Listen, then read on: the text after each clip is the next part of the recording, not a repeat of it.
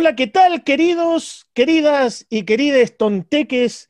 Es para mí un agrado darles la bienvenida y junto con aquello, las gracias por estar escuchándonos una vez más en la octava edición ya de su podcast favorito del tonto de pie, el Explícaselo, tonto. Y me encuentro como siempre con mi amigo, el más estudiado, el más preparado, el citado por tantos papers científicos, el papá de Mario Pablo, el marido de Romina, al rodilla de camello por ser el más seco, el doctor Eduardo Castro, también conocido como el doctor Litro, y como hoy grabamos primera vez, por primera vez, un sábado en la noche, y yo esperaba que estuviera haciendo experimentos con el C2H6 ¿Cómo está, querido amigo Aquiles? Eh, no, ese ya se acabó, ya pues, se agotó. Ese... Es muy tarde ya, sábado.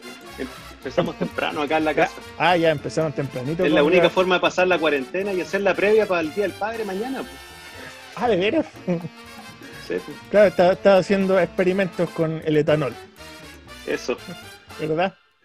Ya, y hoy, queridos tonteques y, y queridas tonteques, Hoy nos vamos a ensuciar las manos con tierra y con lodo, porque este planeta puede ser 70% agua, pero bajo el agua siempre hay suelo. Y este azulado planeta tiene como característica pertenecer a los planetas rocosos de nuestro sistema solar. Y hoy hablaremos de geología. Y para ello hablaremos con uno de ustedes, por primera vez en el Explícaselo un tonto, una tonteque más y la evidencia irrefutable de que este podcast está llegando a las personas correctas. Estamos hablando con la geóloga Valeria Vargas, Valeria Vargas Espejel, o más conocida como la licenciada Vargas. ¿Cómo está, licenciada? Hola, ¿cómo estás? Bien, gracias. ¿Qué dicen? Sí, y bueno, eh, vamos a hacer lo que hacemos con todos nuestros invitados, vamos a hacer un pequeño resumen para informar informarle a los tonteques de que no cualquiera llega de invitado aquí. No andan al lote. Sí, pues no, pues si traemos puro buen espulento aquí. Licenciatura, por algo licenciada, en Ingeniería en Geología Ambiental de la Universidad Autónoma del Estado de Hidalgo. Instituto de Ciencias Básicas e Ingeniería.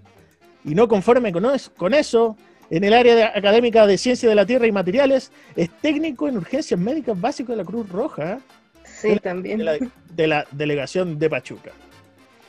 Y bueno, mi primera, eh, mi primera pregunta para usted, licenciada Vargas, es mi primer acercamiento a la geología.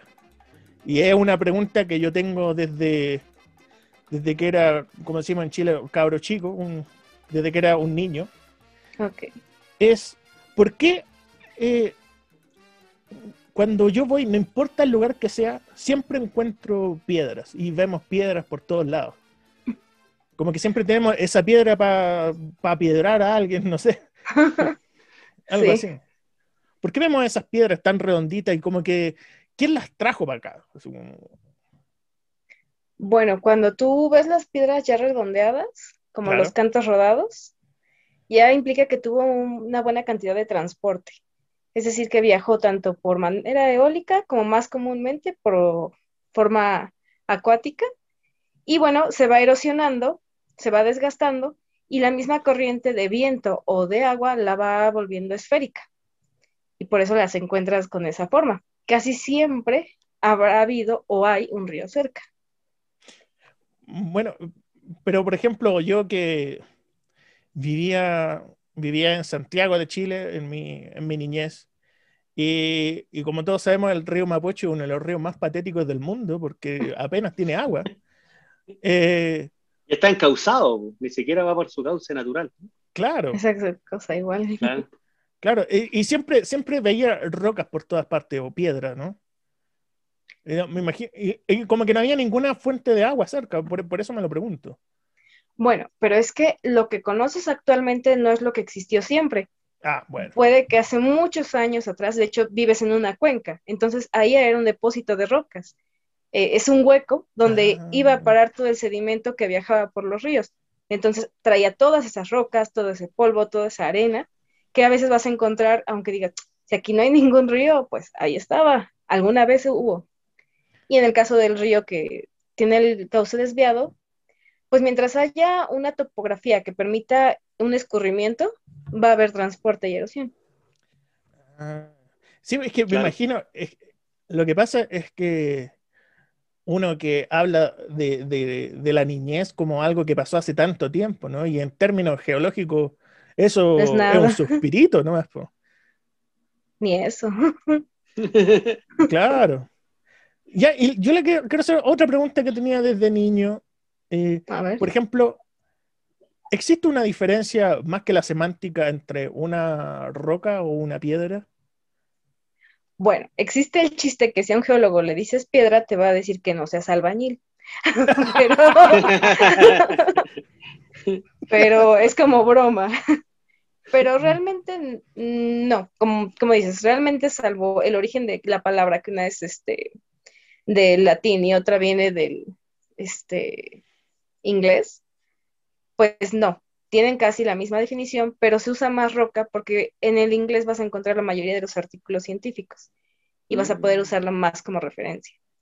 Y pues también que se va acostumbrando uno a, se diste roca y no piedra, este, pero realmente no hay un problema, es más como, porque científicamente es más correcto. Algunos geólogos hacen la diferenciación de que cuando hablas de piedra, hablas de una roca que ya fue trabajada antropológicamente un pedazo de cemento, un pedazo de ladrillo, y es una piedra. Mm.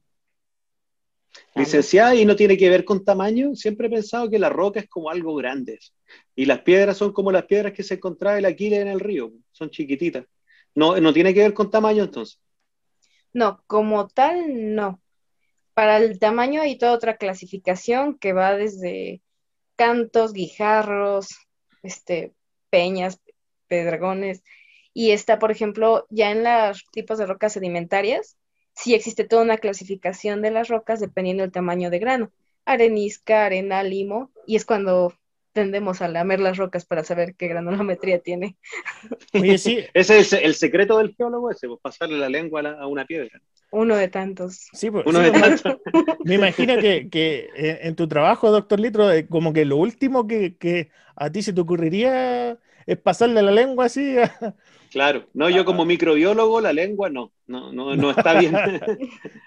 sí, no, y, imagínate, a ver, he, estado involucrado en proyectos donde hemos trabajado con, con muestras humanas, ¿no? Para entender, por ejemplo, los microorganismos que viven en el intestino de las personas. Ahí peor, ¿no? Ahí sí que sí, no. la, la, lengua no, no, no se puede.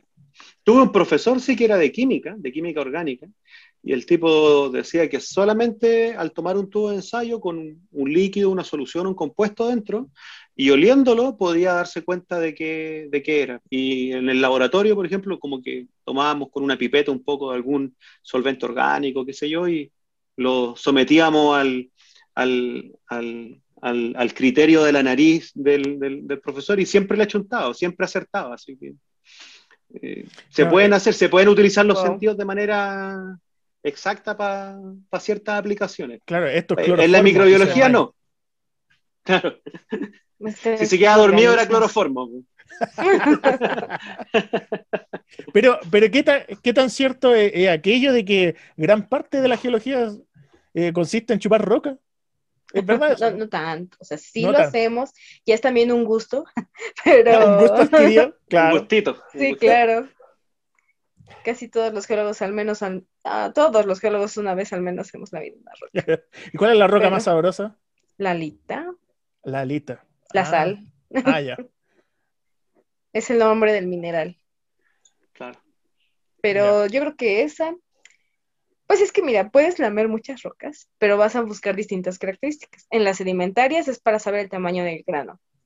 En, las, en algunos minerales es para saber qué tipo de compuesto lleva. Puedes identificar ciertos sabores. Como la de la sal, dices, ah, esta sin duda es salita o tiene. En otros, eh, no solo al probarlo, es más como al olerlo muy de cerca, puedes saber si tiene sulfuros. Mm. es el uso de todos tus sentidos cuando estás en campo, para reducir la cantidad de equipo que lleves o cuando no lo tienes. Y este, el tronar la arena entre tus dedos cerca de tu oído te permite saber qué tipo de compuesto lleva. A veces escuchas el cuarzo, a veces escuchas más metales, depende. Mira. Sí, porque me imagino, me imagino que debe ser algo súper difícil porque, como nosotros lo hablábamos anoche, eh, ustedes los geólogos van mucho a terreno, como que tienen que ir a ciertos lugares y tienen que pasar por, por pantanales y, cosas así, eh, subirse arriba de una liana y cruzar, el río. El chiste casi siempre está en el suelo. Claro, claro. Claro, y me imagino que eh, ustedes, su, su, estudio tienen que ver con las rocas. Me imagino que llevan maletas vacías y tienen que llevar, tienen que llevarse las rocas y, es, más, es más difícil la, la, vuelta que la ida, ¿no? Sí, definitivamente, porque para empezar, eh, bueno, también trabajamos con suelos. Y bueno, por ejemplo, de, de, un perfil de suelos mínimo te llevas unos 11 kilos. Y, este, y uno pequeño de 11, de 2 metros de, este, de rocas, pues mm, depende mucho la variedad de, tipos de rocas con las que te encuentres donde vas a investigar. Si te encuentras con un terreno que la mayoría de, la estructura es la misma, tiene la misma eh, deposición, se encuentra de la misma manera, mismas características, son menos muestras que si te vas encontrando rocas sedimentarias, luego rocas ígneas, luego metamórficas, pues van a ser más muestras las que vas a cargar. Así que depende de lo que vayas encontrando, la cantidad de muestras que te lleves, más las que te quieras quedar como que están bonitas. sí. Y eso pasa mucho, ¿no? Sí, mucho. ¿Ya, ¿Alguna vez ha, estado usted, licenciada, eh, en, esa, en esa disyuntiva como que encontró una piedra más bonita que la anterior y que tiene que dejar una piedra, una piedra en el camino? Volveré por ti, te lo juro, una cosa así tal cual fue así y, fue en una mina, este, una mina de manganeso. Encontramos unas rodocrositas, que es, una, es el carbonato de manganeso, que es, una, es la roca rosa, que de hecho le, enseñaba yo ayer. Este, es muy bonita, pero aparte siempre está, en esa zona, está acompañada de sulfuros. Entonces la ves llena de, de brillitos dorados, como que son la pirita, con cuarzos blancos, mm. son muy bonitas. Y pues yo llevaba ya como unos 6, 7 kilos y dije, pues estoy aquí diario, al rato regreso por las demás. Y volaron ese pedazo de la mina esa tarde. Oh, ya, ese día sí lo lamenté. Fatal. no, sí. Mis muestras se fueron. Oh. Pues, Licenciada, una pregunta. Eh, yo, yo, soy completamente ignorante con, en términos de piedra, roca, geología. Eh, y, y, en general, pa, siempre, yo escucho como que los geólogos hablan de distintos tipos de piedras, ¿verdad? O de roca. Em, y por ejemplo, yo, a mí igual me gusta salir al cerro y todo, y acá en Chile uno va y hay volcanes y hay piedras que son como bien oscuras, medias porosas, como medias volcánicas, y, y tal, pero ¿cómo uno, uno, usted podría describir, por ejemplo, una, eh, una clasificación así como rápida que, que, que pueda servir a, a los tonteques dentro de los tonteques, así como para poder entender, eh, como para mirar las piedras de una forma diferente, como para poder entenderla. Claro, bueno, existen tres tipos de rocas, que son las sedimentarias, que son las que están hechas de muchos granitos que se fueron juntando. Y pues esa es la característica que tienes, que cuando tú las observes vas a ver como mucha arena, granulometría en ellos, distinto, puede variar incluso en tamaños, puede que incluso tengas de grandes a chiquitos dentro de la misma roca o muestra. Esas son sedimentarias, las vas a identificar porque tienen puntitos en forma de arena, es un conjunto de arena ya hecho roca, iba a decir piedra.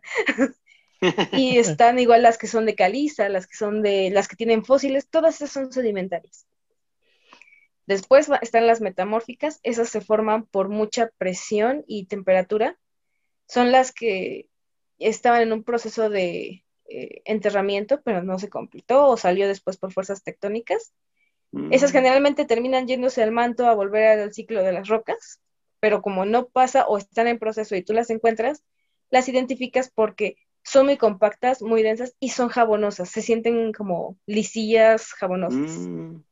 Y finalmente están las ígneas, que son la que mayormente tenemos en el planeta Tierra, y que las vas a dividir en dos tipos. que son las intrusivas y las extrusivas. Las extrusivas son todas las que lanza el volcán y se enfrían rápido. Entonces las vas a mm. identificar porque no tienen tantos minerales, no vas a encontrar puntitos de colores en ellas, porque la obsidiana, por ejemplo, es una de ellos, porque son más ligeras, más densas, más porosas. Y mientras que las intrusivas son aquellas que tuvieron un enfriamiento lento y no salieron del volcán, sino que quedaban como en la cámara. Y esas tienen los minerales más grandes, tienen, eh, son más densas, tienen colores más este, blanco, negro, rojo, más marcaditos. Mm. Y, la, y la, esa, esa, esa, las primeras que mencionó, la... Sedimentaria. La sedimentaria, eso es como, es como la palabra lo indica, es como que se fue depositando granito, granito, granito, y, pero ¿por qué, ¿por qué se pegan? ¿Hay alguna reacción química? ¿Hay algo? ¿Qué, qué, las pega ahí? Pues es un proceso, son las que más tardan en formarse, igual. Esto generalmente cuando son transportadas casi siempre eh, son en procesos líquidos de transporte, ríos, y acaban en una cuenca.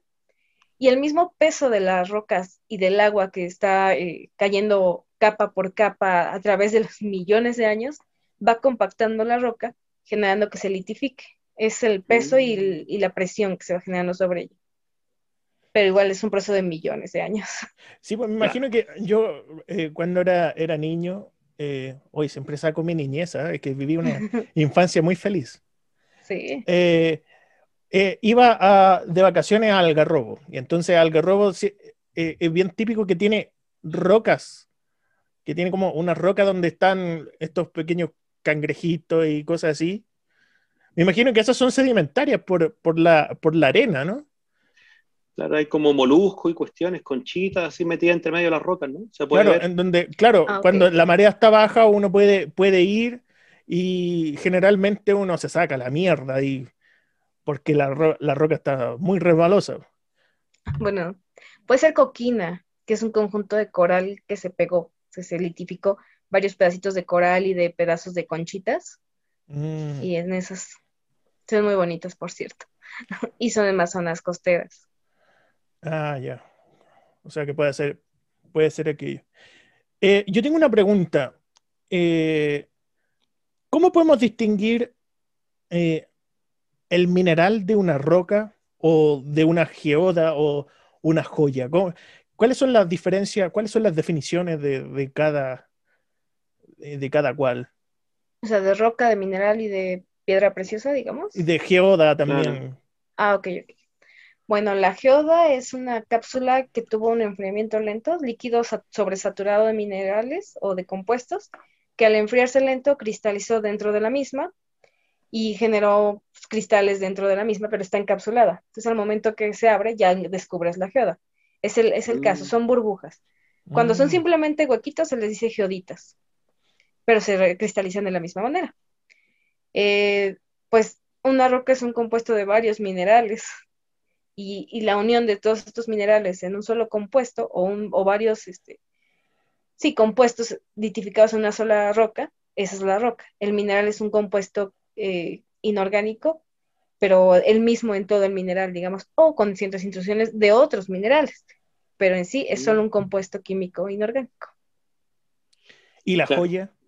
La piedra preciosa o la joya, este, gemología, la que estudia eso, eh, ahí va a ir más que nada la calidad, es un mineral, son minerales. Y las únicas excepciones van a ser el diamante este, y el ámbar, que se les añade dentro de las piedras preciosas, pero que tienen un origen más este, orgánico, ¿no? Pero lo que hace es que estos minerales tienen sus características de, de cortes y de refracción de la luz mm, en las mejores, o sea, tienen la mejor cristalización, la mayor pureza del, del compuesto, por ende van a ser más vítreas, no van a estar tan opacas. Cuando tú lances un, destello de luz, va a tener un cierto ángulo de refracción, lo va a lanzar en cierto ángulo, que va a dar una mejor calidad. Igual su mm. dureza va a influir en el mineral. Por eso eh, existe una escala de Mohs, que es para calcular la dureza de un mineral. Los más altos, irónicamente, coinciden con, con las piedras preciosas más valiosas. El más alto es el diamante. Claro. Mm. Claro. Y entonces e, eso mismo lo hace precioso, ¿no? Que son como que se cristalizaron de una forma muy peculiar. Eh, entonces me imagino que debe ser escaso por lo mismo, ¿no? Porque no, no, no es como que todo se cristaliza así, ¿no? Exacto, más bien es que son como los mejores especímenes de las mejores condiciones. Mientras más tiempo tiene para enfriarse y, y, depositarse ese mineral e ir creciendo, mejores condiciones va a tener de, de, estructura, va a ser mejor. Entonces, es porque son las mejores, este, como calidad de, mineral, y es lo que lo hace tan valioso, que es, es poco común. A mí me llamó mucho la atención lo que usted dijo, licenciada Vargas, acerca de el proceso, el ciclo que cumplen las rocas. Usted habló de, un ciclo que se que cumplen, porque para mí, a, mí me llamó la atención porque para mí eh, las rocas siempre han estado ahí. Eh, me imagino, en, mi corta vida es como lo, lo que he entendido, ¿no? Eh, ¿A qué se refiere usted con el ciclo de las rocas? Ah, ok, bueno, en general en la Tierra hay un proceso dinámico de creación y destrucción.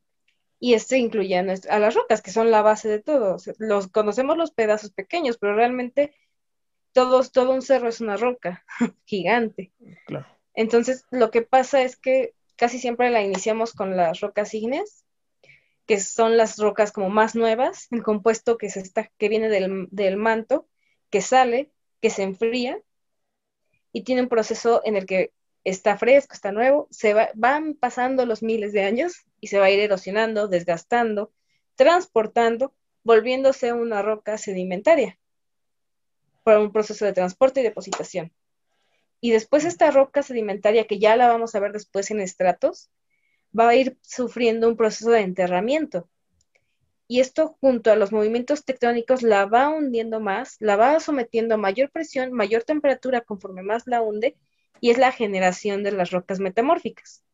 Hay veces que nos vamos a topar con las rocas metamórficas o que por movimientos tectónicos van a volver a salir a superficie, pero cuando no, vuelven al manto y vuelve a comenzar el ciclo.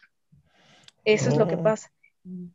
O sea, las metamórficas son como las más viejas y las ígneas son las más nuevas, una cosa así. Ajá, sí, se podría decir, sí. Igual en la corteza la podemos ver así. La corteza terrestre es la más antigua, la que siempre está cambiando es la oceánica y es la más nueva, la más delgada igual. Mm.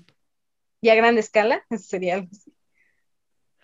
Oye, ya hablando un poquito más acerca, ya que usted habló del, manto de la Tierra, el, centro de la Tierra y todo, todas esas, las platas, platas tectónicas, las placas tectónicas quiero moverle al, al, mundo de la ciencia fusión, digo, ciencia ficción. Ah.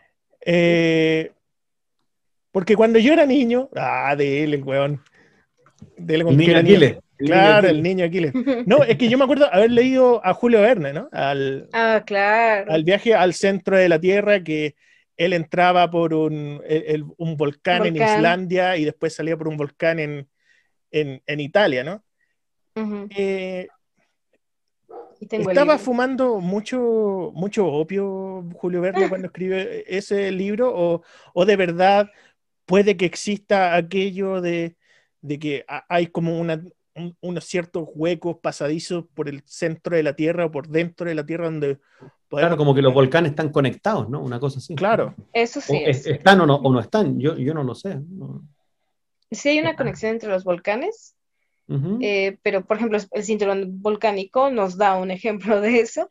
Es una cantidad de, pero bueno, mm, sí están conectados en el sentido de que todos los volcanes, que, la mayoría más bien, están relacionados a bordes convergentes de las placas tectónicas. Es decir, donde hay actividad volcánica, generalmente cerca va a haber volcanes, porque el mismo movimiento tectónico genera, eh, le dicen plumas, que son como eh, canales de lava que salen a la superficie por la presión de la placa que igual está entrando.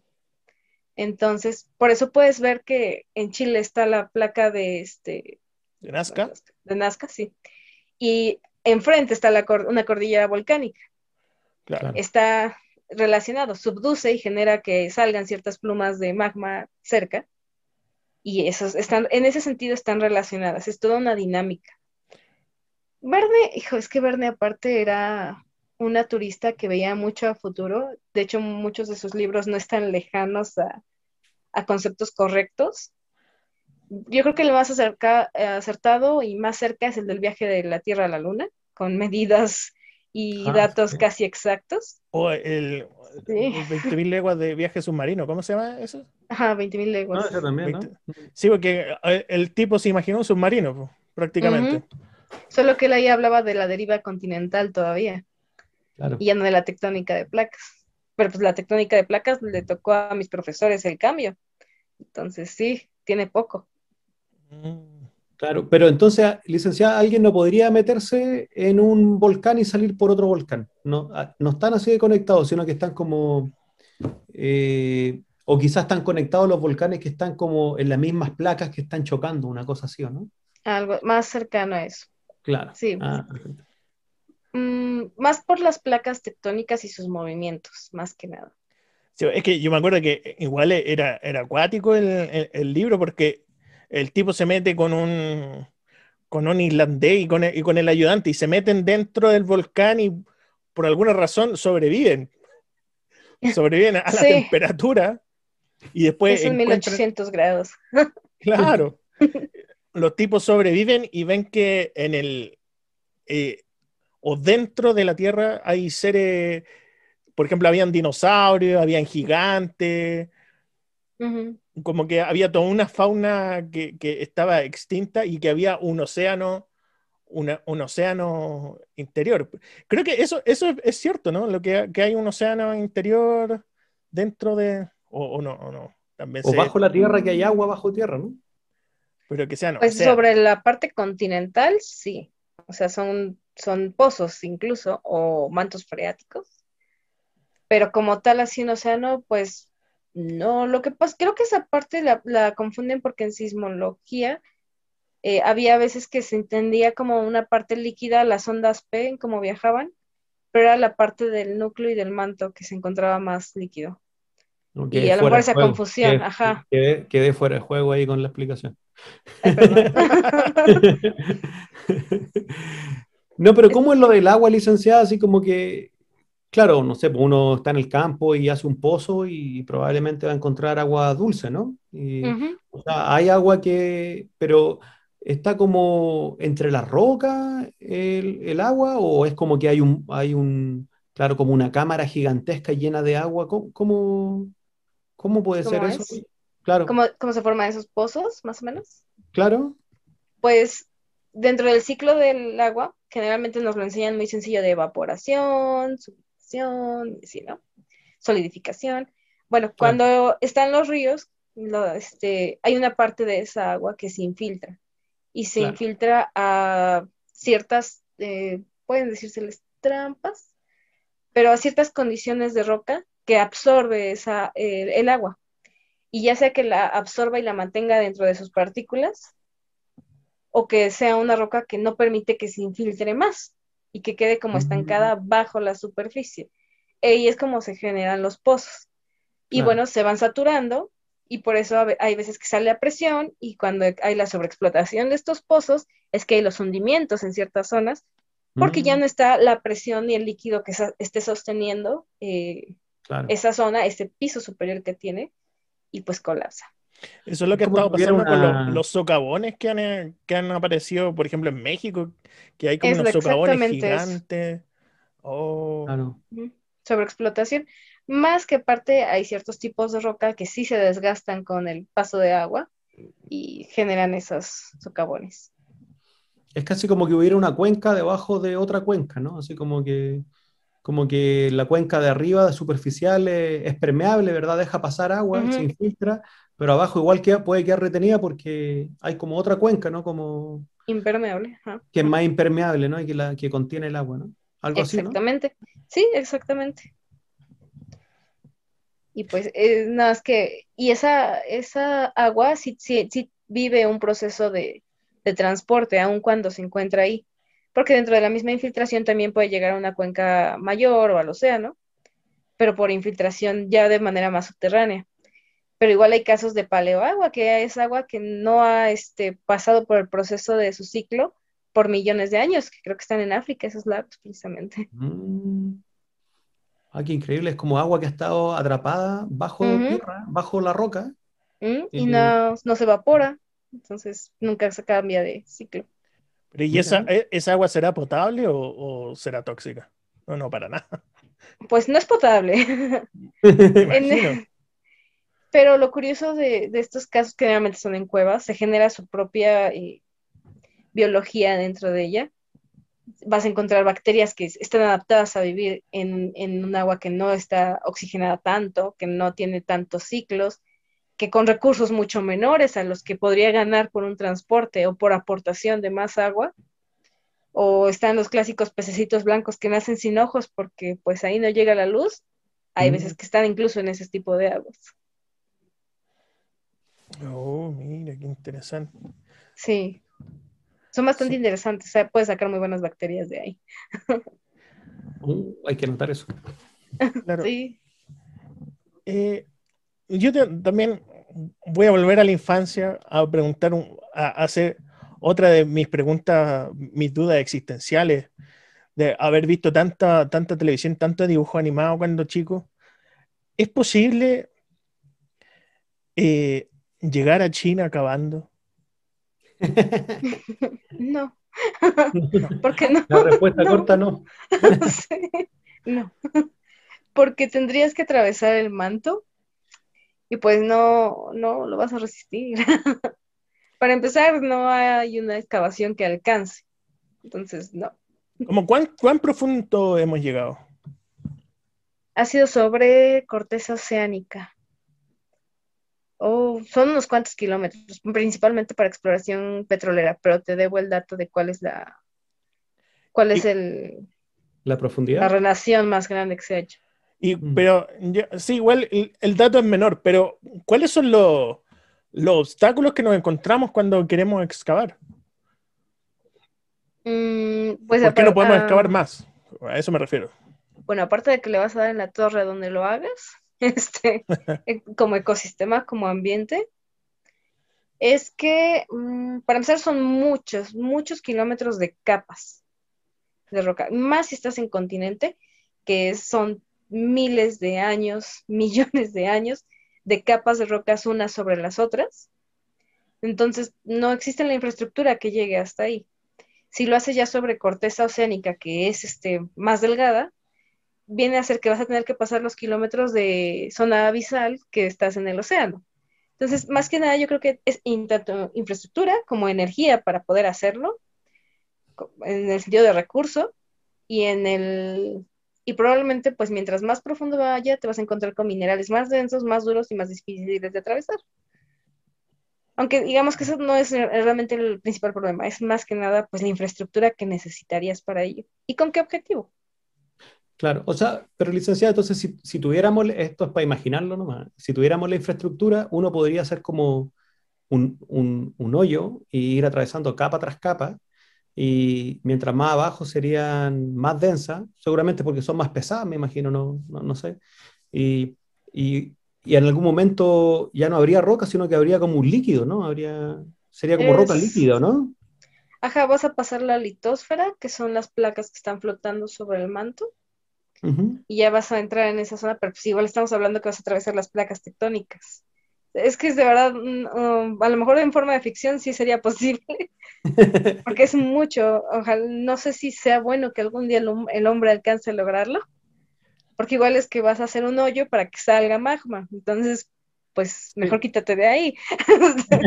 Sería como fabricar un volcán, ¿no? Una cosa así. un hotspot. Claro, como hágalo usted mismo, fabrique su propio catástrofe natural. Más o menos. Pero lo, pero lo, tengo muchas preguntas aquí, bueno, tengo muchas preguntas. Este, ¿Un volcán llega hasta el magma o el magma es lo que está más al centro de la Tierra, verdad? Después del núcleo, sí. Ah, ya. y el núcleo. Ya. Ah, o sea, el magma es como la primera capita que envuelve al núcleo, una cosa así.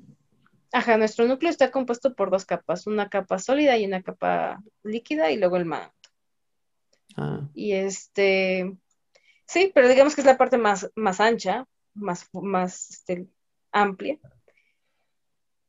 ¿Cuál es la pregunta? Pero la, pregunta, la pregunta es que, es que si los volcanes llegan hasta allá, o sea, cuando vemos un volcán haciendo erupción y que tira esta, estas como rocas eh, líquidas o derretidas, ¿verdad? Que son naranjas, rojas.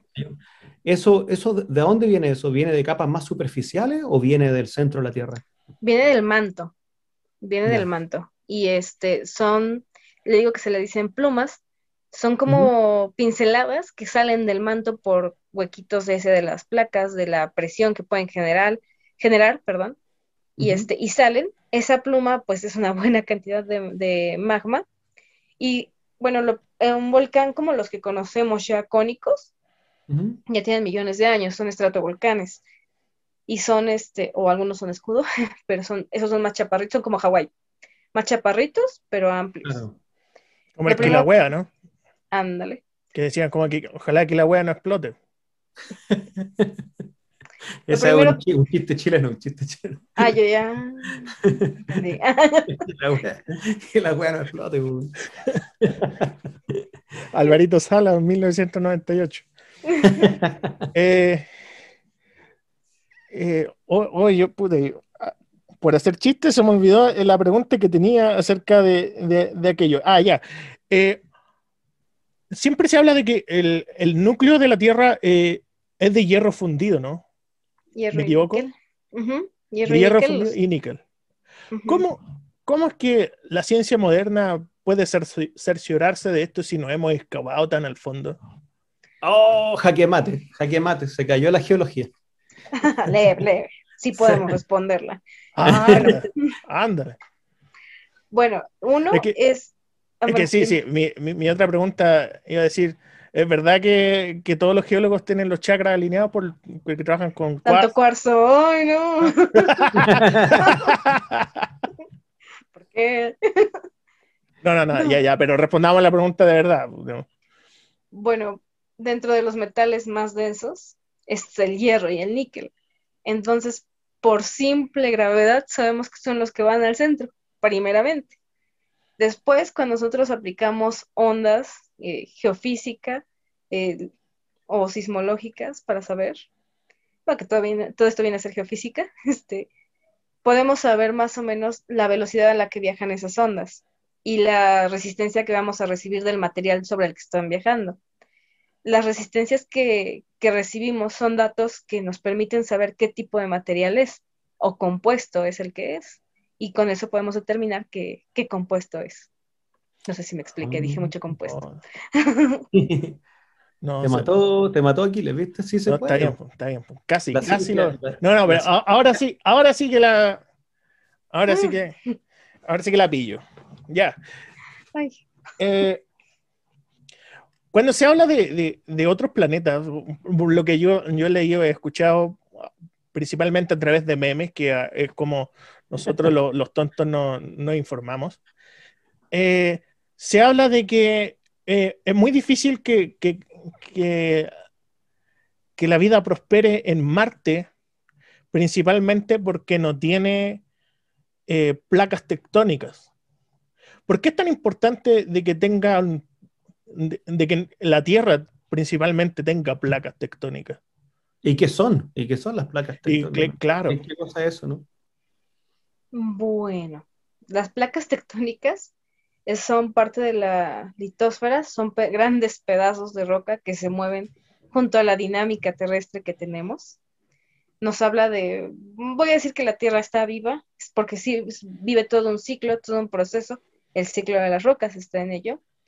Y toda esta dinámica que se va generando, que es constante, a lo mejor muy lenta para la percepción humana, pero constante, permite que el mismo es un resultado de, que también el núcleo está generando un campo magnético y son campos que se van moviendo y que van generando este movimiento de placas, aparte de que los mismos movimientos del manto, del, núcleo, de todo lo que afecta sobre nuestra Tierra de manera interna como en el proceso externo, que viene a ser pues la misma traslación de la Tierra, eh, genera toda una dinámica que permite la cantidad de cambios en nuestra, en la parte superficial de la Tierra. Nosotros conocemos ahorita nuestros continentes como distribuidos de la manera que los conocemos, pero no, siempre se vieron así y están en un constante cambio de romperse, armarse, volverse a juntar. que es la dinámica que generaron las placas tectónicas, pero esta misma dinámica trajo consigo cambios climáticos, condiciones de oxígeno, demás, ¿no?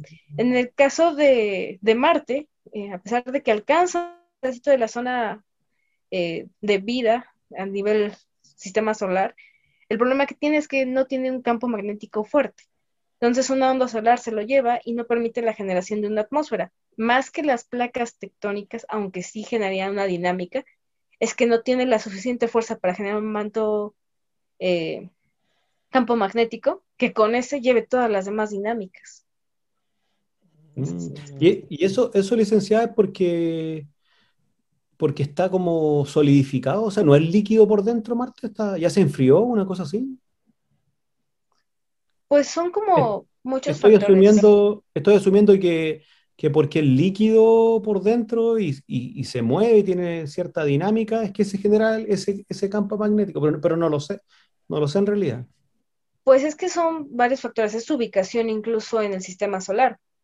Tenemos que Venus tendría excelentes condiciones para tener vida, pero se encuentra tan cerca del Sol y no solo el calor el que lo afecta, sino que su cercanía hace que rote muy rápido Mm. Y pues eso igual no permite, o sea, genera condiciones pues, no habitables, aparte del calor.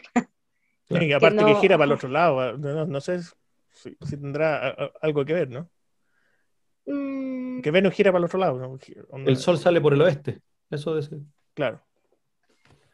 Pues más que nada yo le diría la velocidad, más que la dirección. Ah, ya. Y las condiciones, o sea, mientras no puedas generar una atmósfera, no vas a poder generar vida como la conocemos, porque igual está esa opción. Pero mm, buena pregunta. Mm, pues creo que la cosa con Marte es que no tiene la, la no es que sea sólido, desconozco si sea sólido el núcleo, pero creo que es más bien que no tiene una dinámica, ni tectónica ni de campo, entonces no, no se propicia las condiciones, aunque se las tuvo, Claro. Lo podemos ver en los Roberts. Claro. No, yo, yo no lo sé, es como, es como que cuando, no sé, uno no sabe algo o lo aprende o se inventa algo, ¿no? Y yo me inventé algo. Entonces, como, entonces, como que en mi cabeza eh, digo, ah, Marte está muy lejos, entonces es más frío. Entonces, aunque todos los planetas se crearon al mismo tiempo, ese se enfrió más rápido que está más lejos, está más lejos del Sol. Entonces, como si ya se enfrió, no sé, como que ya no, es como una roca muerta, ya no, no es como, en cambio la Tierra es como, está como viva porque como que, o sea, hay procesos dinámicos, ¿no? Claro. Como que el otro está medio muerto, no sé, eso es lo que... Es que es curioso, porque Marte tiene estaciones. tiene volcanes. Claro. Pero creo que los volcanes están todos extintos, ¿no? Sí, obviamente. Y aparte, la mayoría son volcanes escudo, el Monte Olympus. Claro. Ah, claro. O sea, claro, antes, antes quizás sí tuvo una dinámica más. Claro. Es que igual nuestros planetas, o sea, los planetas se van alejando, se están alejando. Entonces van perdiendo esa zona habitacional que, tienen. Claro. Y el Marte pues, salió de ella, se enfrió. Claro. Eh, yo, tengo una pregunta ya que estamos fuera de la Tierra. ¿Sabemos si las rocas de nuestro sistema solar se formaron igual que en la Tierra? A través como del mismo proceso, como por ejemplo vemos las fotos del rover que nos manda estas rocas naranjas. Eh, ¿Sabemos que se formaron igual que las rocas en la Tierra, que, que viven un proceso similar, un ciclo, un ciclo parecido al mm. de a las rocas de la Tierra o no? Bueno, de formación pues obviamente cada planeta tuvo su etapa de formación dentro del sistema solar, en el momento en que fueron atrapados para una órbita y en el momento en que se fueron formando como en forma esferas, satélites y como los... Entonces, en esa, a lo mejor en esa etapa puede variar, por eso tenemos rocas más jóvenes, porque tenemos dinámicas en la Tierra, pero en cuestión de los elementos que la componen, todas vienen en el mismo momento, porque las, este, los elementos vienen de supernovas y creo que somos la tercera explosión, donde se, donde se generan los más pesados. Y bueno, en ese sentido tenemos todas la misma edad de los elementos, ¿no? No hay nuevos elementos también por eso, bueno, naturales, porque no, no se ha repetido ese proceso. Y qué bueno, porque nos vamos. pero este, sí, porque hasta ahí contamos. Pero, pero en ese sentido, los elementos tienen la misma edad aquí en China, en Marte, en Saturno. A pesar de miércoles. Claro. Sí. pero ya es, como la misma, es como la misma materia prima, una cosa así, pero de ahí, Exactamente. De ahí, claro, como, usted dice, licenciada, eh, ahí cada planeta ha sufrido sus propios procesos y puede ser que tengan cosas diferentes, pero todos partieron de lo mismo, una cosa así, ¿no? Exactamente, sí. Para empezar, nosotros tenemos rocas jóvenes porque están en un constante cambio, mientras que a lo mejor Plutón no, no. O, por, o incluso los satélites que quedan atrapados en Júpiter, en Saturno, son más jóvenes en, al unirse y en, y en las rocas que, que se forman de forma esférica, ¿no? Pero la materia prima es de la misma edad. Claro.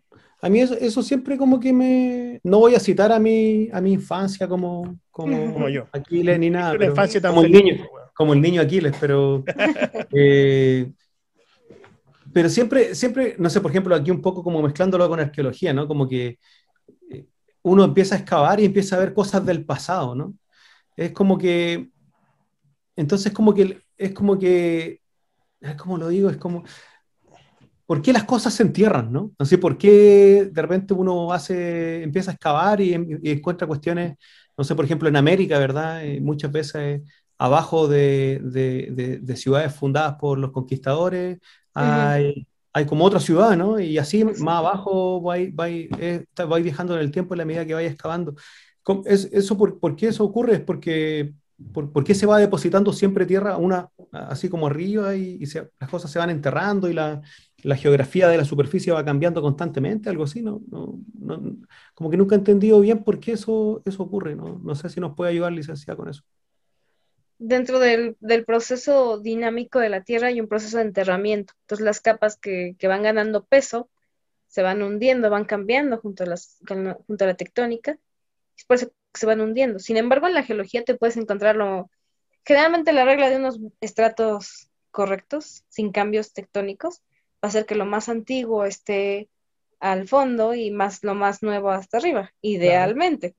Pero los mismos procesos tectónicos te pueden plegar, generar como globitos, pliegues, U's o U's invertidas, donde te vas a topar que lo más antiguo está en el centro y lo más joven está afuera, o viceversa, lo más joven está en el centro y dependiendo de cómo se haya plegado. Es una regla que no sigue la geología en ese sentido, tan, tal cual.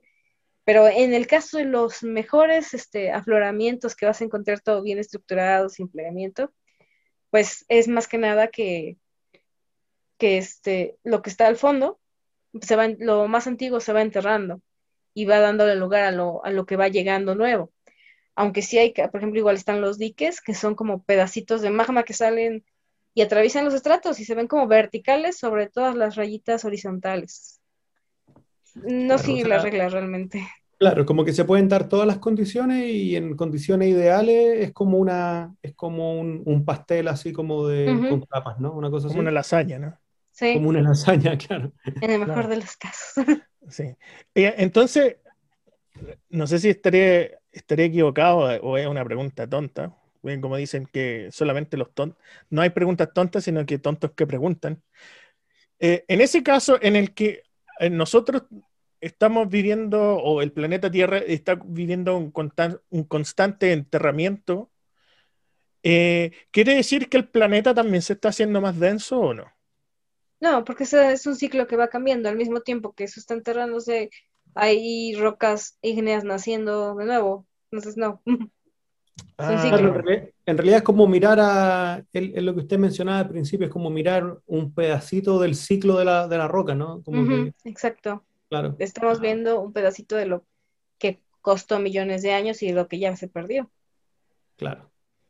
Claro, es que con el ciclo, niño Aquiles, con el ciclo de la roca, ahí como que ahí, ahí todo tiene sentido, ¿cachai? Porque claro, se va enterrando y todo, pero van haciendo por otro lado y claro, la vuelta es larga, ¿no? Se demora millones de años probablemente, pero, pero igual es un ciclo, pues entonces, claro, eso, eso, eso, eso lo explica, pues. eso lo explica todo.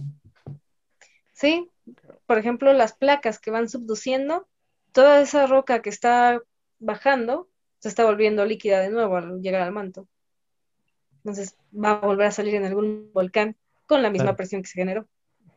No quiere decir que en el mismo lugar es la misma, pero. Claro. Qué buena, ¿eh?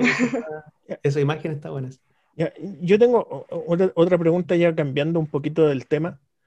Eh, en, ámbito eh, geológico, netamente científico y no político, ¿cuántos continentes podríamos decir que hay? Porque unos dicen que hay cinco, hay otros que hay seis. Aquí los gringos dicen que son siete. Que no hay un, continente que se llama América entero, como nos enseñaron a nosotros los latinoamericanos. No, y no solo, no solo los gringos, o sea, como que el mundo anglo, yo me he fijado que, que, dice que en realidad América son dos continentes, ¿no? América del Norte, que sería como del istmo de Panamá hasta Canadá, digamos, y América del Sur, que sería de ahí mismo hasta, hasta el Cabo, de Claro. Es como que ellos ven mm. como dos continentes.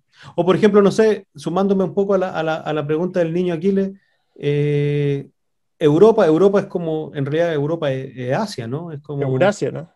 Es como, o es como la mm. uno podría decir que Europa es como Asia Occidental, ¿no? Una cosa así. Porque están unidos.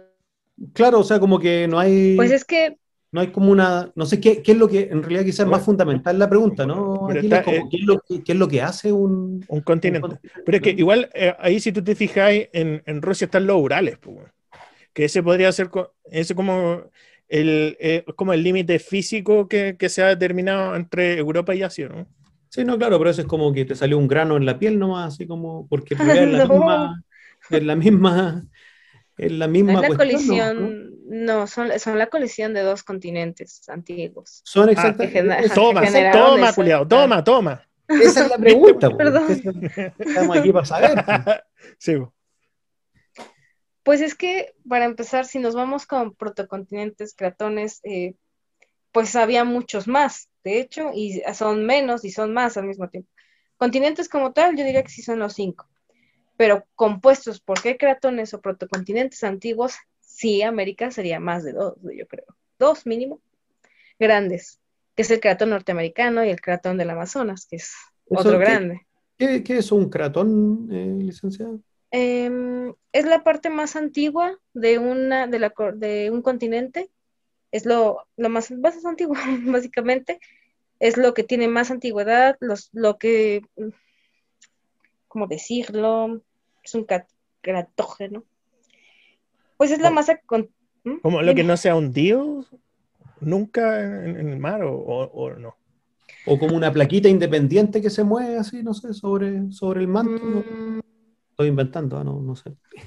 No, no, es como, es parte de la corteza continental, pero que no ha sufrido, más o menos, no ha sufrido tantos cambios geológicos o que no se ha, no se ha roto ah, ni deformado tanto, porque obviamente sí hay deformación en el momento que colisiona con otros, pero digamos que es la parte más antigua, ¿no? Es que no tiene ni fragmentaciones ni deformaciones, aunque sí puede habérsele añadido otros pedazos, y que mm, es como el pedazo más entero. Es como el pedazo más, y más antiguo. Ya, y más antiguo. Sí, es la parte más antigua de un continente. Todos estos casi siempre pertenecen a Pangea.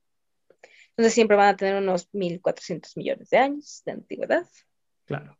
Y mm, pues es que aunque se dice que no tuvieron tantas alteraciones, eh, a lo mejor no se vieron tan afectadas por las...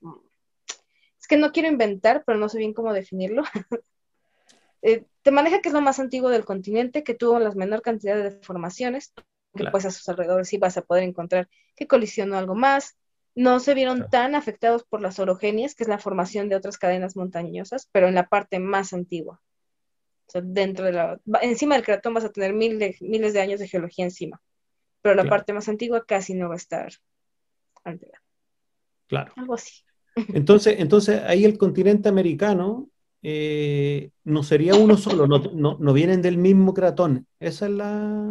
Bueno, no, porque son dos pedazos, el norteamericano y el, y el del Amazonas.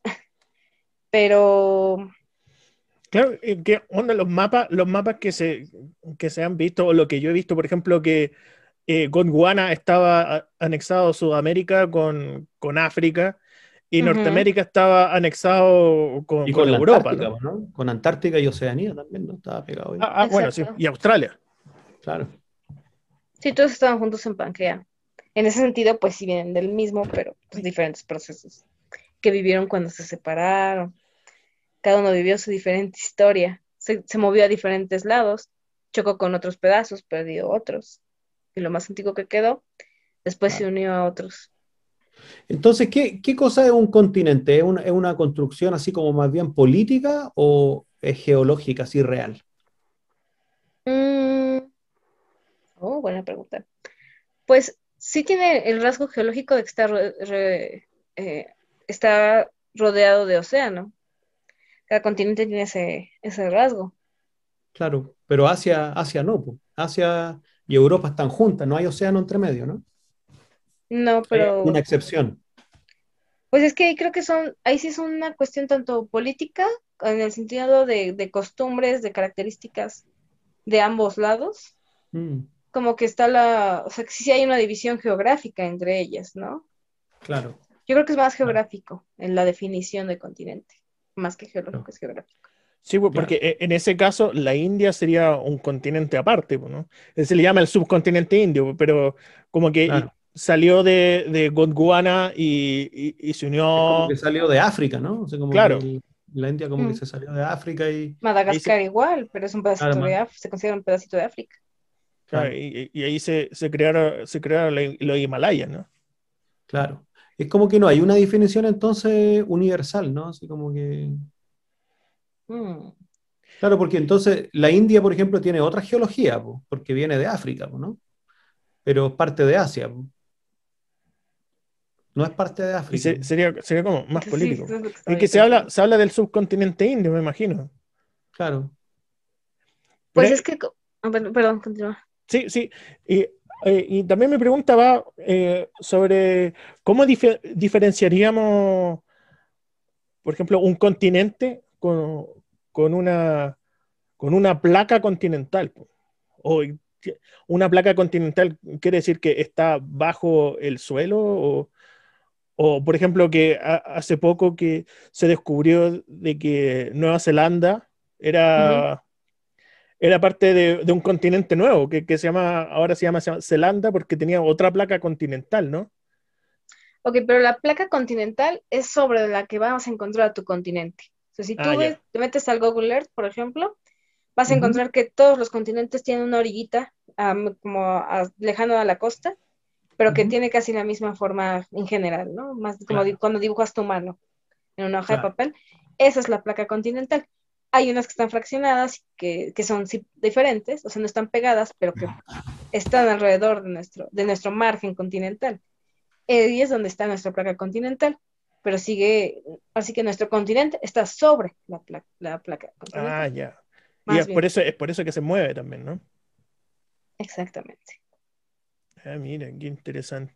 Ya, eh, cambiando de tema, eh, bueno, no, cambiando tanto de tema, tengo una pregunta de los tonteques para usted, licenciada. El abogado soltero experto en temas legales y del amor, eh, ah. Sebastián Labra, nos pregunta, ¿qué tan avanzado vamos en la investigación de los sismos y terremotos y, y obviamente los tsunamis con ese aspecto? Claro. Onda, ¿podemos ¿Podemos llegar o llegaríamos alguna vez a la predicción de los sismos? Pues hasta el, momento se considera que no. O sea, como una predicción con... yo creo que a lo mejor hay un margen de, minutos, a lo mejor no me atrevería a decir horas, pero sí hay ciertas características que los sismos recientes nos han permitido identificar, como que hay una eh, hace poco aquí en México, en 2017, un sismo que generó la, que salieron gases del, del, suelo y, se y no hablo de la liquefacción, sino gases que, que se veían como luces en el cielo después. Eso se captaron minutos antes. Entonces, ese se empezó a estudiar para ver si podía ser un rasgo que se pudiera identificar como previo a un sismo, como una alarma previa. Claro. En ese sentido, son el tipo de rasgos pero ya estamos hablando de que ya está habiendo una presión mayor entre las márgenes continentales que están por generar el sismo, pero es minutos. Claro, no va a alcanzar a arrancar. Yo creo que eso, el estudio de los microsismos que ocurren previos, o sea, realmente en las zonas sísmicas siempre hay, siempre hay sismos. eh, todo el tiempo, pero no son perceptibles a menos que sean mayores de 5 grados Richter. Mm. Y bueno, habrá quien lo sienta, pero porque está ahí parado sin hacer nada. pero, igual, casi son imperceptibles. igual es fácil predecir un sismo, ¿eh? Pues fácil no, porque estamos hablando yo, por ejemplo, ya yo me lo voy a jugar, yo me lo voy a jugar. A ver. Yo predigo que va a haber un terremoto en Chile. Pues sí, porque es una zona sísmica. Ahí ah, sí. A ver, fácil. Pues. yo creo que vamos a los sismos eh, representativos con daños estructurales, ¿no? En esos casos, pues es difícil eh, adivinarlo porque nos estamos jugando para empezar eh, cantidades de energía masivas, o sea, que son miles de bombas atómicas unidas para soltar esa cantidad de energía. Estamos hablando de dos placas que están teniendo presión entre ellas desde hace millones de años. Me gusta explicarlo de la siguiente manera. Pongan sus dos puños uno contra el otro y empujen. ¿Saben en qué momento va a ceder uno del otro sin que ustedes lo deseen? Claro, no, se va a ir. Probablemente pasen horas antes de que te canses y decida y sepas qué puño, probablemente de tu mano no dominante, baje o subduzca. E-, es más o menos lo que hacemos con la sismología. O sea, vamos a ver y estás calculando, sabes cuál va a caer, que va a ser la placa más antigua o la oceánica, pero no sabes en qué momento esa energía se va a liberar para que, ¡pum!, saque el, así que el chipote y se genere la onda sísmica. Eso es lo difícil. Aparte que pues nuestras placas no son lisitas, tienen eh, pues piquitos, su topografía es irregular y hasta esas generan que al pasar, si no, si se queda atorada como, como en un topecito, hasta que la puedas romper la otra placa para que se busca, eso ya te genera un sismo. Mira, claro, o sea, va tiene que terminar liberando toda la energía que tiene ahí, ¿no? Mm. Hay algo que les dicen nubes, que son zonas sísmicas en las que se estima que va a haber un sismo mm, catastrófico, megasismo, porque son zonas donde hay mucha presión tectónica, pero no hay microsismos que liberen energía. Y esas zonas te están diciendo que están guardando toda esa cantidad de energía para que el día que se liberen, pues sabes que no va a ser un sismo leve.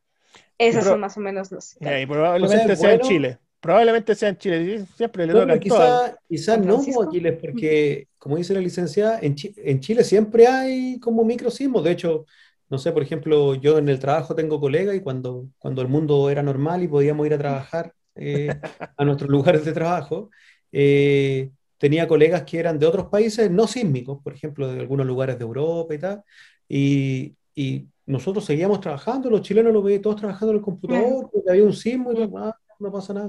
Y, y claro, y, y, mi, amigo, mi amigo francés salía corriendo como dos cuadras para afuera porque pensaba que se acababa el mundo, ¿no? Em, pero claro, hay, porque hay muchos microsismos o sismos que quizás pueden ser un poco más, más significativos, pero que igual no hacen tanto daño. Eh, eso es bueno entonces, según lo que usted nos cuenta, ¿no? Es, bueno porque se está como liberando de a poquito la, la energía, una cosa así. Sí, hay una liberación de energía y mientras esté liberando su energía de una manera tan fuerte, digamos, pues es menos la que se va acumulando.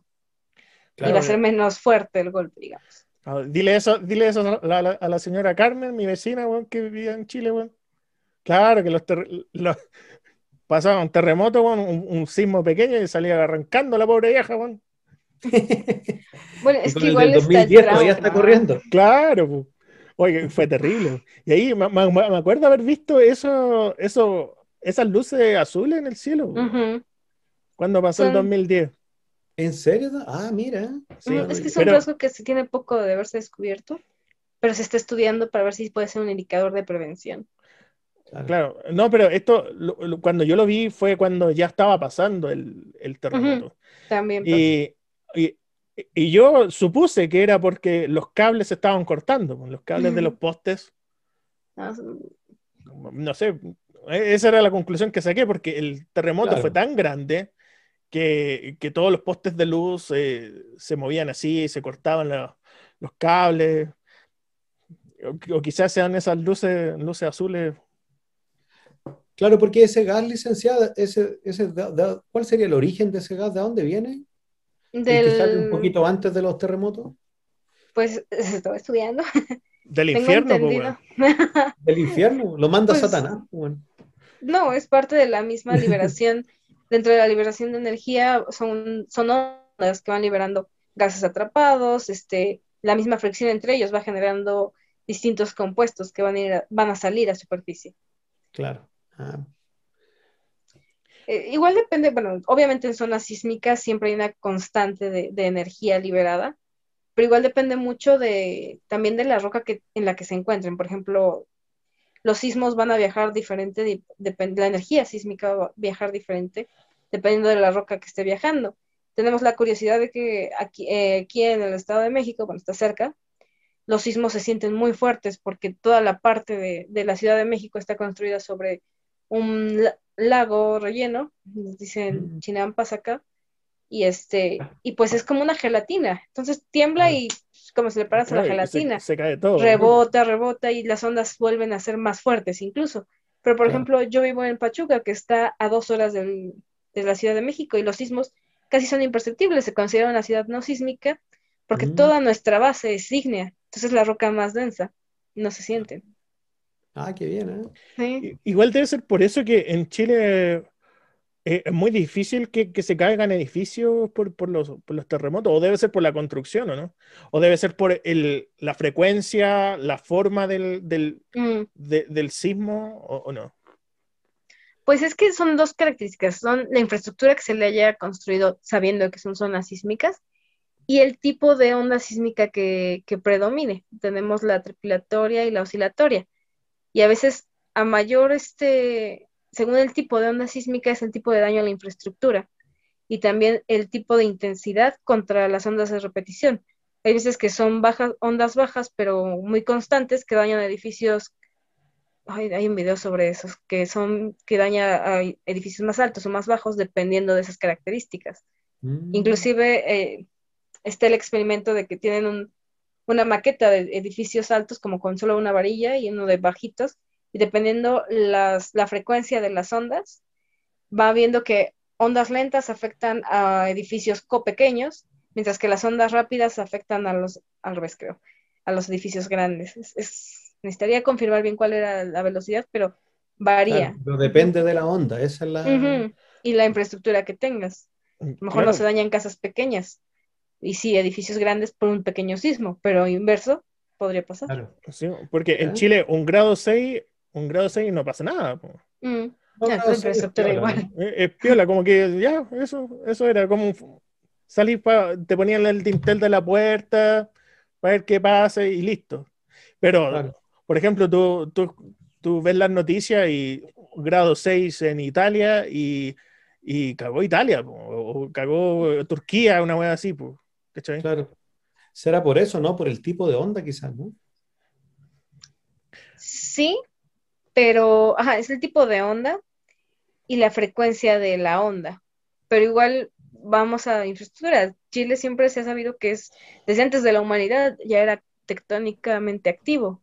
Sí, siempre. Y en Italia pues no se daba tanto. Tenemos más el vulcanismo ahí, pero pues no era tan impactante como lo que te topas acá en una placa que anda subduciendo. Y si la comparamos con Japón, que es todavía más antigua, ellos mm. dicen, acá hay de 8 todos los días, ¿no? Casi. al desayuno, al desayuno. Sí, sí exactamente.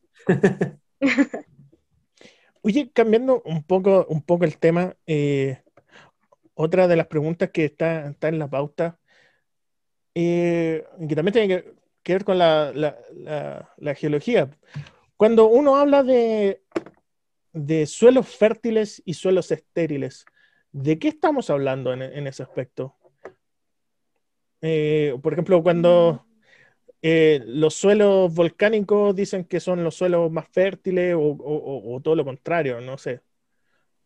O, tiene, que, tiene que ver con, el tipo de, tierra que hay o el tipo de suelo o, qué cosa tiene que ver pues, con eso va a depender de varias características del suelo, pero en estos casos hablar, vamos a hablar sobre los nutrientes, macronutrientes, micronutrientes, condiciones de materia orgánica y condiciones de este,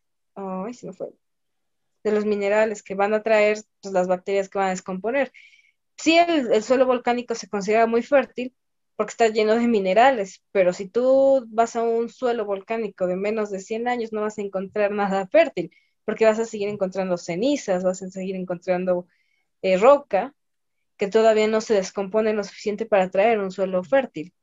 Son varias condiciones, la textura, la porosidad, todo lo que va a conllevar a un suelo fértil. Y, también las condiciones incluso climáticas en las que te vas a encontrar, porque tenemos el permafrost, que viene a ser una roca, pues una roca volcánica, pero está llena de hielo, no va a ser, no va a ser fértil. Pero bájale unos graditos a la altura y a la, y a la ubicación geográfica y te topas los bosques de conífera, que son ricos en materia orgánica también por el frío, y que es más lenta su, degradación. Entonces, una vez yo, yo le eh, vi que el dictador de Turkmenistán, que tiene un nombre impronunciable, no lo vamos, no lo vamos a decir aquí. No lo vamos a intentar. Claro, que él quiso, en su megalomanía, quiso eh, plantar un bosque en el desierto. Al final, pues con, todo, con todos los esfuerzos megalómanos, eh, fracasó. No, se pudo, no, creció, no creció bosque. No, no, que, imagínate en la, en la plana estepa, en donde no hay lluvias. Porque Ese es el problema. Sí, pues Turkmenistán queda en el centro del Asia, prácticamente donde no llueve nunca. Y que eso es muy frío, y el tipo quiso, quiso plantar allí. Y entonces, por eso me imagino, ¿será problema del suelo? ¿Será problemas medioambientales? ¿por qué estamos, por qué son los suelos fértiles o no? Eh, y, hay que como con, la duda, ¿no? El desierto es fértil, prueba es que precisamente el Sahara alimenta el Amazonas. Tiene ah, los compuestos minerales para alimentarlo, pero no tiene materia orgánica, no tiene condiciones climáticas, no tiene bacterias que son las necesarias para que la planta pueda procesar las proteínas del suelo. Entonces, esto aunado, pues no va a, o sea, son muchos factores los que tendría que incluir. O sea, diría, ok, yo planto, pero si voy a tener que poner una capa de materia orgánica encima y encima regarlo y gastar los recursos del país en eso para darle las condiciones y aparte pues depende también qué especie haya plantado. Si se le ocurrió poner en una zona muy baja bosque de coníferas, pues no iba, no iba a salir. Eso es lo lindo ser dictador, que podía hacer lo que quería. ¿eh? El lado bueno puede, desperdiciar la plata y, ahí uno entonces uno va, aprendiendo lecciones. Entonces no se puede plantar coníferas en el desierto del Gobi. Aunque sabías que, por ejemplo, en los en el desierto de, México, en el de Chihuahua y en el de Sonora, hay este, fósiles de palmeras, de bosques de coníferas, porque antiguamente estaban en una, ubicación geográfica que les, les permitía su existencia y quedaron fosilizadas, petrificadas, y encuentras esos bosquesotes eh, hechos roca en, el desierto. Claro. todo un viaje. Yo tengo En el Atacama, en el desierto de Atacama, de repente, casi nunca, pero llueve, y cuando llueve eh, le llaman eh, el fenómeno del desierto florido porque, mm. porque se transforma en una pradera llena de, de flores nativas, ¿verdad? De distintos colores, y, y hay kilómetros y kilómetros de, de, campos de flores, ¿no? También son organismos que están esperando esos, esos esas lluvias para decir ahora es cuando vivo, me reproduzco y muero. Son los organismos con más sed del mundo. Sí. No, con la, más ganas de sexo, pues, al final las flores, ¿qué, ¿por qué salen para puro reproducirse nomás? Sí, pues, bueno, sí. Bueno, como todos, ¿no? Sí, para eso estamos, ¿no? Chale. Estoy fallando en la biología. Al menos para practicarla, ¿no? Para practicarla. Claro, claro. Eh, ya, esto, esta pregunta me la respondió ayer, pero siento que es muy interesante la, pregunta que le hice yo y que, la hice en privado y no, no en público. Eh, ¿Por qué tenemos bosques petrificados, y, pero también tenemos carbón? ¿Por qué los bosques petrificados no se transforman en carbón o viceversa? Ah, bueno, te comentaba que era porque el proceso para que se vuelva carbón es distinto al de petrificación. En la petrificación de un, de un bosque es la sustitución de minerales inorgánicos sobre donde estaba la corteza orgánica o la capa vegetal y lo que hace es que sustituye, pero sustituye adquiriendo las mismas tonalidades, la misma estructura, la misma forma que tenía el tronco, pero está hecho completamente por eh, compuestos inorgánicos, generalmente cuarzo, y sustituye esta parte, lo litifica, pero digamos que la parte vegetal ya se perdió. A lo mejor quedó algún pedacito ahí enterrado dentro de lo que eh, sustituyó, pero nada representativo como para decir está vivo o se pudre o algo así, no. Mientras que el carbón sí sufre todo un proceso de enterramiento, de descomposición, de, se rompen sus proteínas y van cambiando, y pues va, va cambiando este compuesto. Aparte que dentro del proceso de enterramiento sufre presión, cambios de temperatura, y va cambiando. Se va, se va descomponiendo para generar el carbón, el petróleo, el gas, dependiendo de las condiciones en las que se dé, de enterramiento y de trampas, porque igual son trampas de petróleo esas casas. Claro. los procesos son diferentes. En ese, en ese sentido, licenciada, el, carbón es una piedra orgánica, es una roca orgánica entonces. no, no solamente hay roca inorgánica, sino que también... Ah, bueno, usted, mencionó el, diamante. Ese, también es una roca, ¿verdad? Y el ámbar, pues. Ah, y el mineral. El ámbar es una resina. Eh, es un pedazo de savia que se, se cristalizó, pero su origen es orgánico. Claro, pero no está mineralizada, ¿no? O sea, los, geólogos no estudian el ámbar. Sí, pero como estudios más para saber las condiciones climáticas, biológicas, de la, la especie del árbol que era, la materia orgánica que se llega a quedar atrapada dentro de ella, ni hablar de los especímenes, de ahí nació Jurassic Park. de ahí que pudimos clonar los dinosaurios. Dinosaurios, claramente. y lo plantamos en un sapo que, que no tiene nada que ver con los dinosaurios. sí, de hecho. ya, Pero. Eh, eh, también tengo una pregunta de, un tonteque, de Santiago Rivero Restrepo, un tonteque de Colombia, al cual le mandamos un gran abrazo porque escribió la, pregunta con muy buena ortografía. Le mandamos unas felicitaciones. ¿Sería posible llegar al punto de una minería responsable? Algo así como un equilibrio entre extracción de minerales y cuidado ambiental. Sí, mientras una explotación y no una sobreexplotación y se lleve bien el manejo de los recursos previos y posteriores a la minería. Cuando tú vas a explotar un sitio, en teoría y en las condiciones correctas y bien llevado económicamente, porque igual depende mucho de la empresa. Claro. Tú vas a tener que hacer un estudio de especies, de flora y de fauna que vas a encontrar ahí.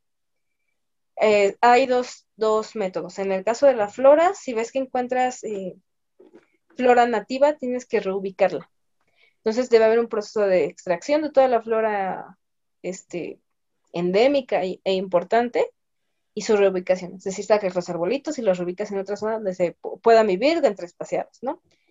Con lo mismo, en teoría, pasa con la fauna y la que no se puede recolectar, porque obviamente no puedes atrapar a todos, eh, y, reubicarlos, es que se usan ahuyentadores, que son como métodos geofísicos que, la misma vibración ahuyenta a la fauna y en teoría evita un impacto de que te mates algo mientras estás explotando.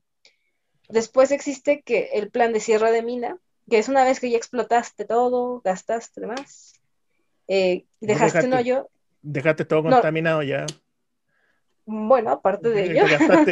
Te, viteaste todos los ríos. Es que eso, durante, la explotación es como tóxico, ¿no? Así como que ocupan, no sé, ácido y cuestiones, así como... Arsénico. Como... ¿Se, puede, ¿Se puede hacer eso de manera responsable con el medio ambiente? Así como la purificación de...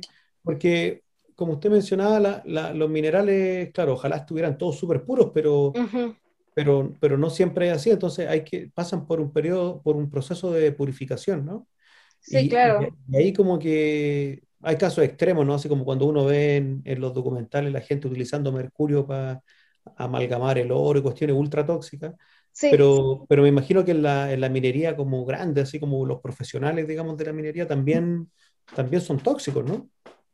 Hay distintos métodos para eh, obtener el mineral que te interesa, la mena, el oro, cobre, lo, que más te interesa, el litio de la zona, pero siempre van a venir minerales acompañados y muchos de esos van a ser metales tóxicos o metales pesados que no son de interés este, comercial y se van acumulando. Generalmente es cuando se dan la presa de jales, que es la cantidad de materia inorgánica que podrías enterrarla podrías generar una presa de jales, pero que va a tener su impacto porque no, o sea, no tiene materia orgánica, no va a permitir que se descomponga nada en ello, o no rápido, en un proceso natural.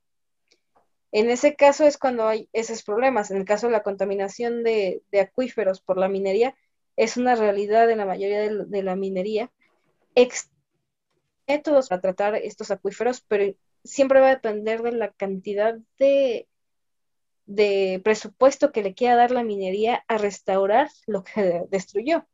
Claro. ¿Se puede llevar una minería sustentable? Sí pero dentro de esa minería sustentable hay que tener un buen presupuesto para que lo que explotes te dé ganancia a pesar de lo que vas a tener que hacer después del cierre de mina, que es cuando regresas, el, tratas de reconstruir el ecosistema.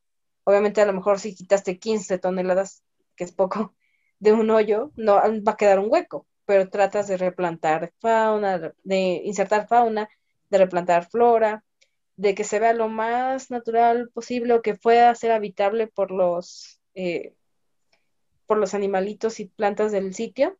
Eso es lo ideal. En cuanto a los acuíferos, pues hay varios métodos, hasta este despejo de agua, hasta que sí tengas que tratar el agua. La cosa es que siempre vas a tener los, la presa de jales, el, el producto inorgánico y tóxico. Claro. Hay quien lo retrabaja para obtener minerales eh, más pequeños. Hay incluso una propuesta, de hecho, de mi universidad, de generar ladrillos de construcción con ellos, quitando la parte tóxica, porque son arcillas, como arcillas, se presan. Mm, Pero este es la parte más complicada, la cantidad de metales pesados que te vas a encontrar. Obviamente ya estaban ahí, ya existían, pero estaban dispersos y no concentrados. Claro, no estaban expuestos a la flora y a la fauna, ¿no? Claro, ¿cómo te verías con una, casa de ladrillos de mercurio, güey? Claro. Pues te diré. Una casa de arsénico. claro. Aquí en Pachuca, donde vivo, es una zona minera y se explotaba plata y lo que, pues entre los metales pesados que sobraban, principalmente arsénico, lo, estaba la presa de Jales y se encontraba lejos de la ciudad, pero estamos hablando de hace unos 400 años eso.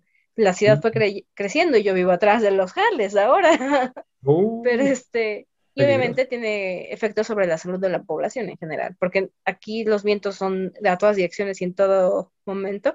Entonces esos cables están viajando y son partículas eh, pues tóxicas que vas adquiriendo y no falta el que va a correr al HAL. Entonces, no lo ah. haga, compa. No te estás haciendo bien, no estás haciendo ejercicio, estás matando. pero este, pero es una realidad, la población crece y donde pensaba que no iba a hacer daño ya estás viviendo sobre ellos. Este, yo creo que... Esos residuos tóxicos se podrían tratar, solo que es muy caro, ¿no? Es como, es una cuestión de plata que la, minería va a escoger no hacerlo porque quieren ganar más plata, ¿no?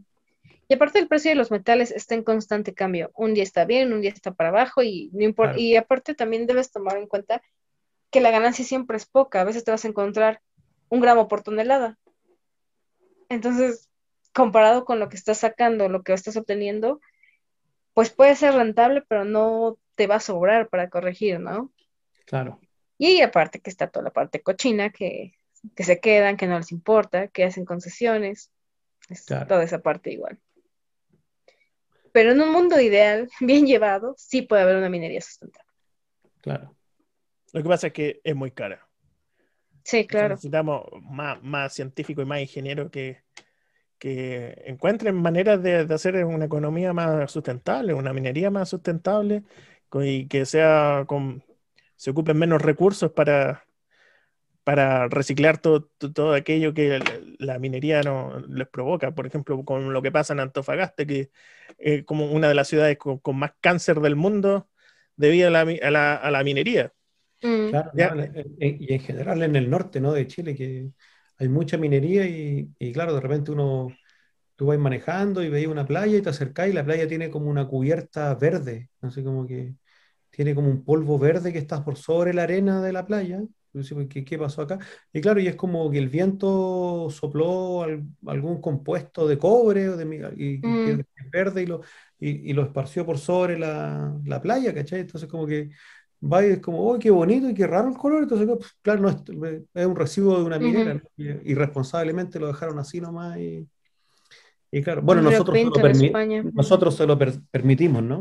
Es igual son políticas que no están bien reguladas. Aparte, la mayoría, en, Latinoamérica tenemos muchas empresas extranjeras explotando eh, propiedades latinas y es como que en sus, sus, sus países tienen una política ambiental súper buena, pero mientras le están dando en la torre a los demás. Claro. Es otra realidad. Claro, tal cual. Oye, tenemos que ir terminando. Eh, doctor Litro, ¿usted le queda alguna pregunta para hacer? Uh, yo creo que la, tenemos que invitar de nuevo, quizás para la segunda temporada.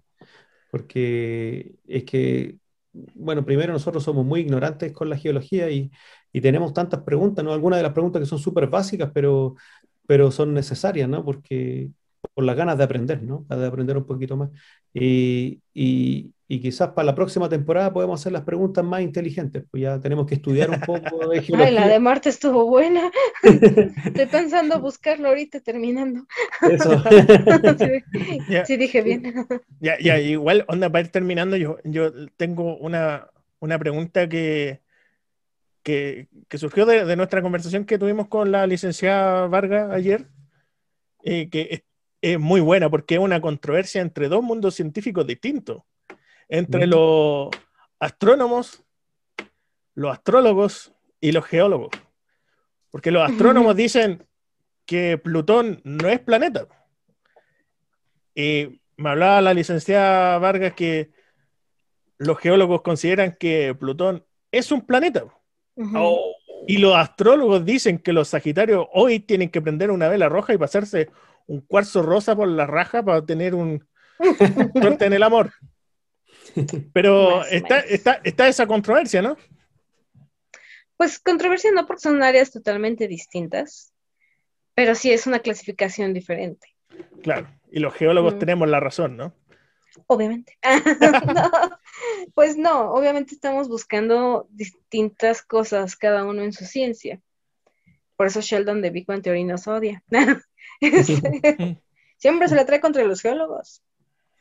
¿Y por qué, los geólogos, cómo definen un planeta que, hace que se incluya Plutón, por ejemplo? Por su, porque es un, es un planeta rocoso.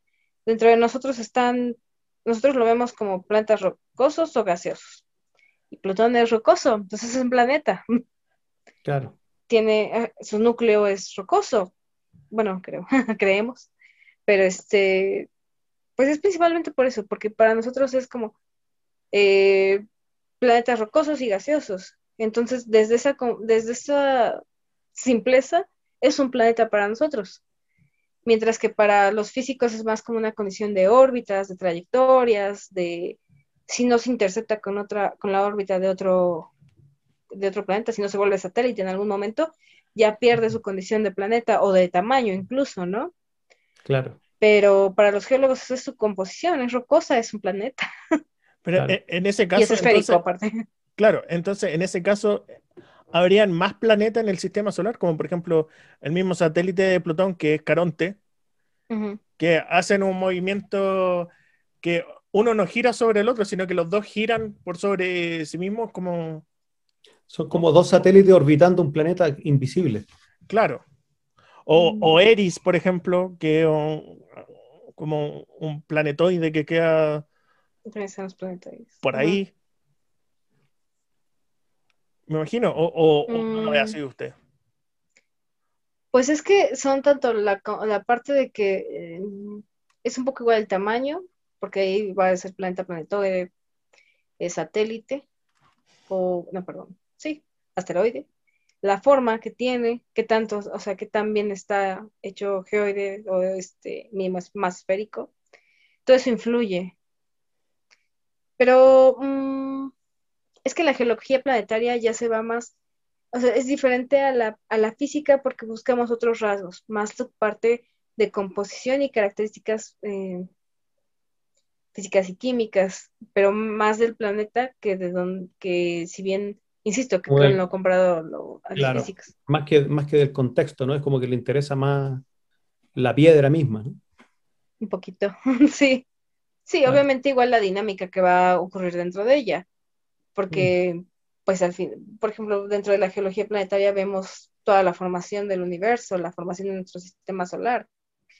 todo el protosol y los protoplanetas que teníamos, pero pues muchos protoplanetas no terminaron de, conformarse, pero tenían las características para volverse planetas o para ser considerados planetas en su momento.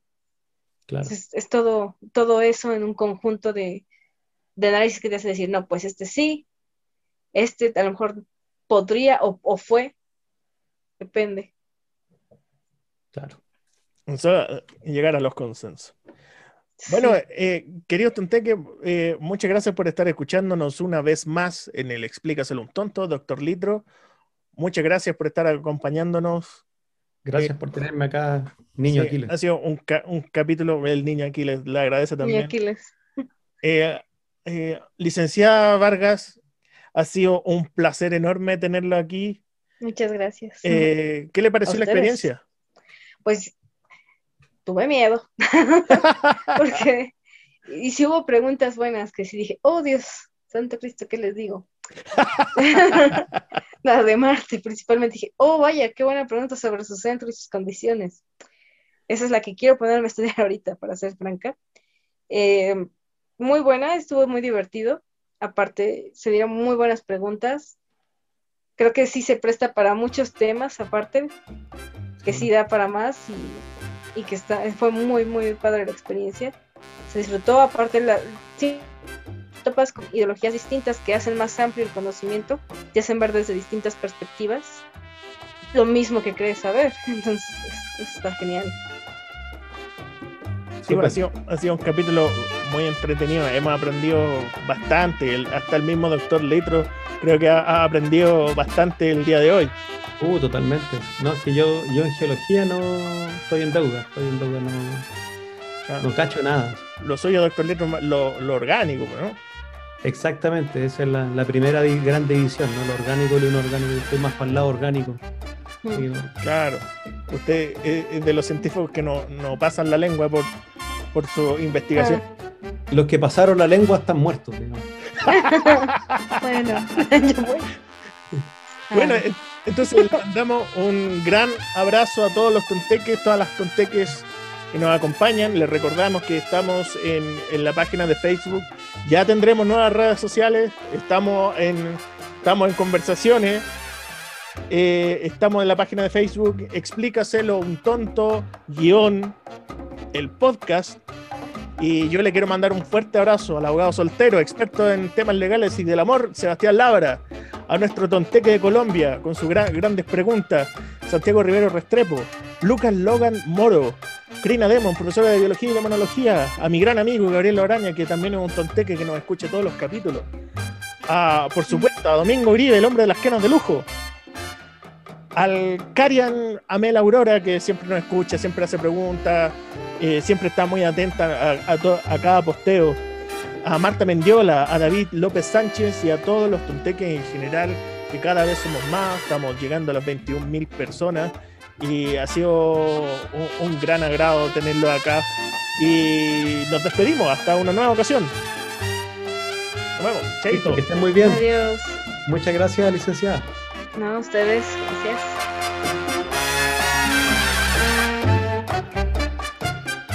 Y así concluye un episodio más de Explícaselo a un tonto.